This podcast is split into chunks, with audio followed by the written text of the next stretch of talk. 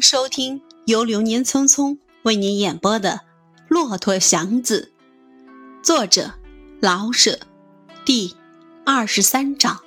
祥子想找个地方坐下，把前前后后仔细想一遍，哪怕想完只能哭一场了，也好知道哭的是什么。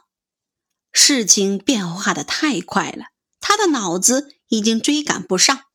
没有地方给他坐，到处是雪。小茶馆们已都上了门，十点多了，就是开着，他也不肯进去。他愿意找个清静的地方。他知道自己眼眶中转着的泪，随时可以落下来。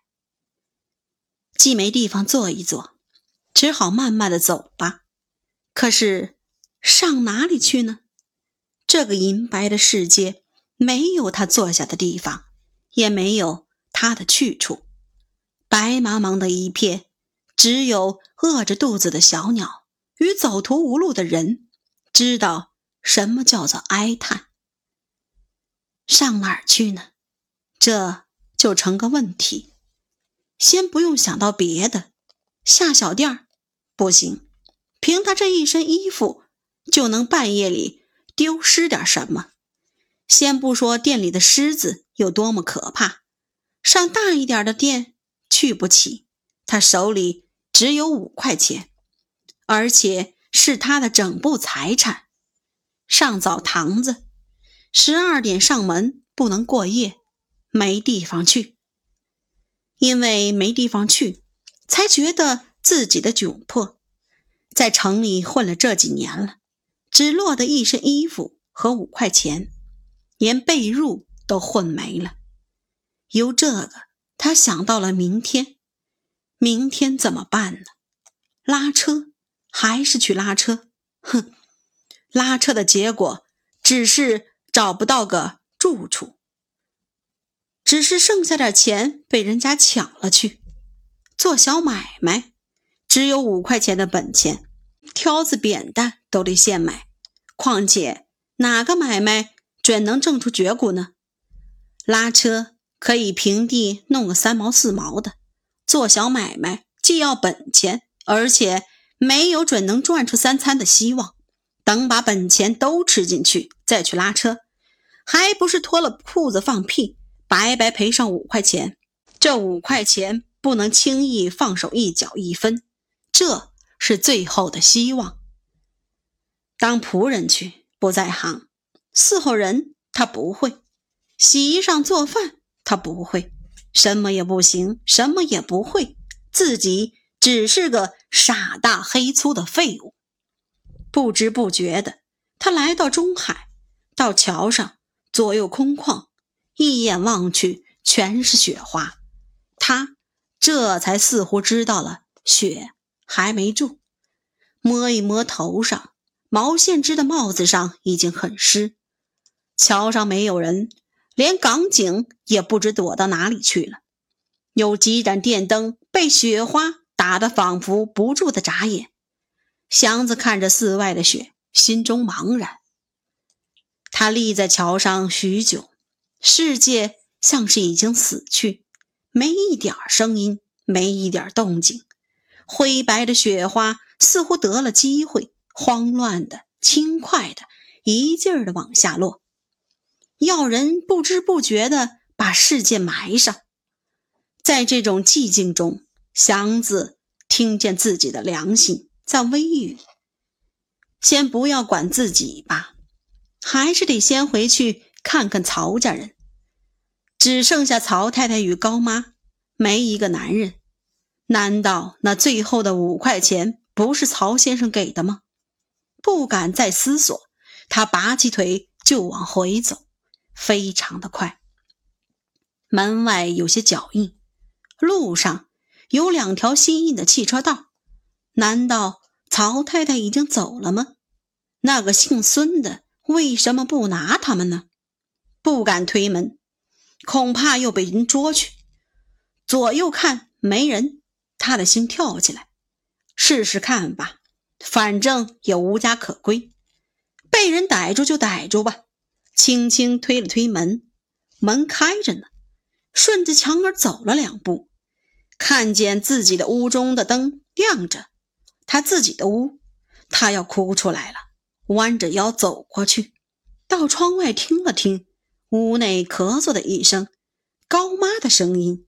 他拉开了门，谁？哟，吓死我了！高妈捂着心口，定了定神儿，坐在床上。祥子，怎么回事呀？祥子回答不出，只觉得已经有许多年没见着他似的，心中堵着一团热气。这是怎么了？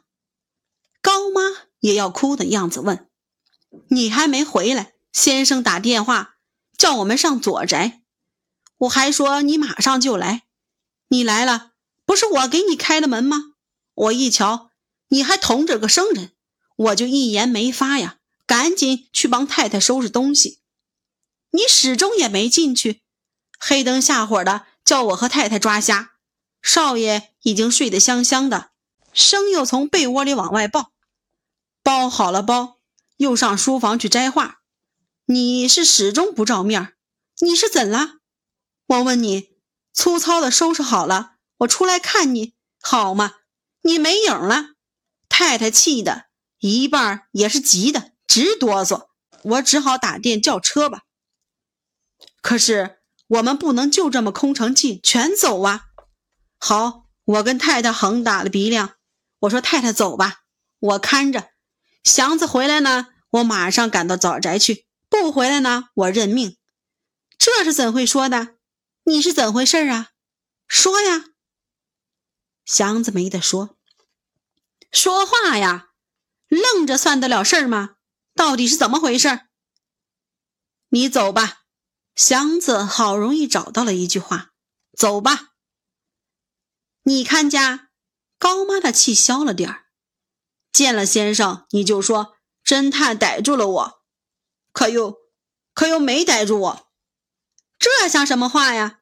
高妈气得几乎要笑。你听着，祥子倒挂了气，告诉先生快跑！侦探说了，准能拿住先生。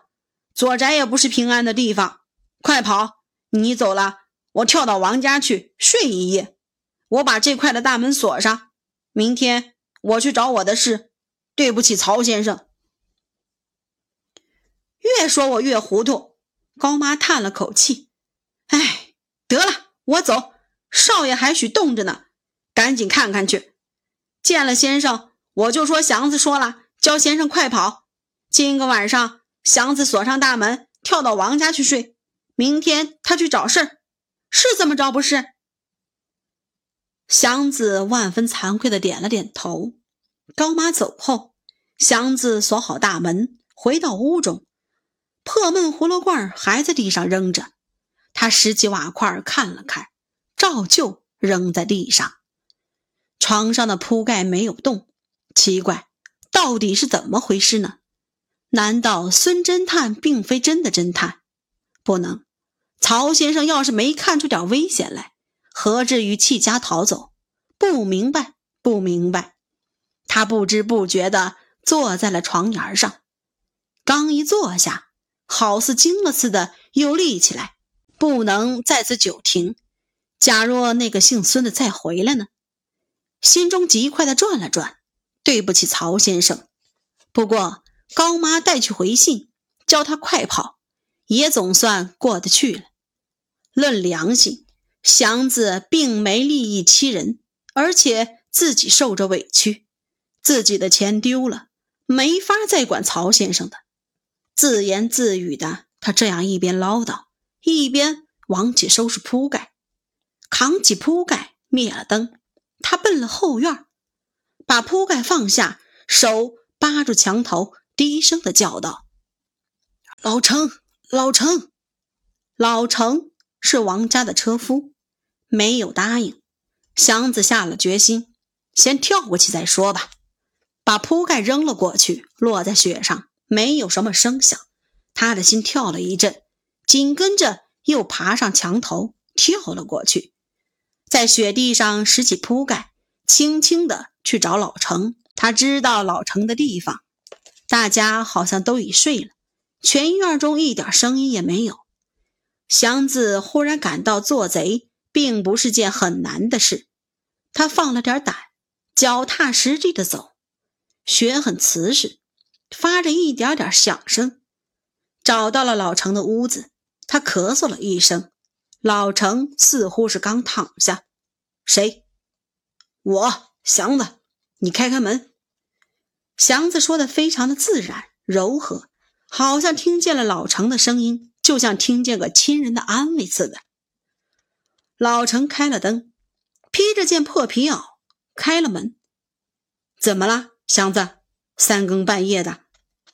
祥子进去，把铺盖放在地上，就是坐在上面，又没了话。老程有三十多岁，脸上与身上的肉都一疙瘩一块的，硬得出棱。平日。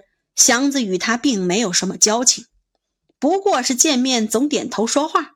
有时候王太太与曹太太一同出去上街，他俩更有了在一处喝茶与休息的机会。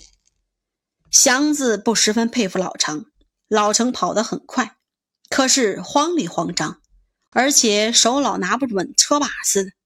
在文人上，老程虽然怪好的，可是有了这个缺点。祥子总不能完全钦佩他。今天，祥子觉得老程完全可爱了，坐在那儿说不出什么来，心中可是感激亲热。刚才立在中海的桥上，现在与个熟人坐在屋里，变动的急剧，使他心中发空，同时也发着些热气。老程又钻到被窝里去。指着破皮袄说：“祥子，抽烟吧，兜里有，别野的。别墅牌的烟，自从一出世就被车夫们改为别野的。祥子本不吸烟，这次好似不能拒绝，我们拿了支烟放在唇间吧唧着。怎么了？老程问。辞了工？没有。祥子依旧坐在铺上，出了乱子。”曹先生一家全跑了，我也不敢独自看家。什么乱子？老程又坐起来，说不清呢。反正乱子不小，连高妈也走了。四门大开，没人管。我把大门给锁上了。哼！老程寻思了半天，我告诉王先生一声去好不好？说着就要披衣裳。明天再说吧，事情简直说不清。祥子怕王先生盘问他。亲爱的听众朋友们，本章播讲完毕，感谢大家的收听。